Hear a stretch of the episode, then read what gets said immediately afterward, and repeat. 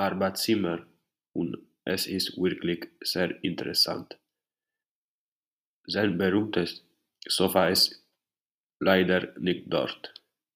In der Bergassa, alte Stelle, äh, es ist nicht weit.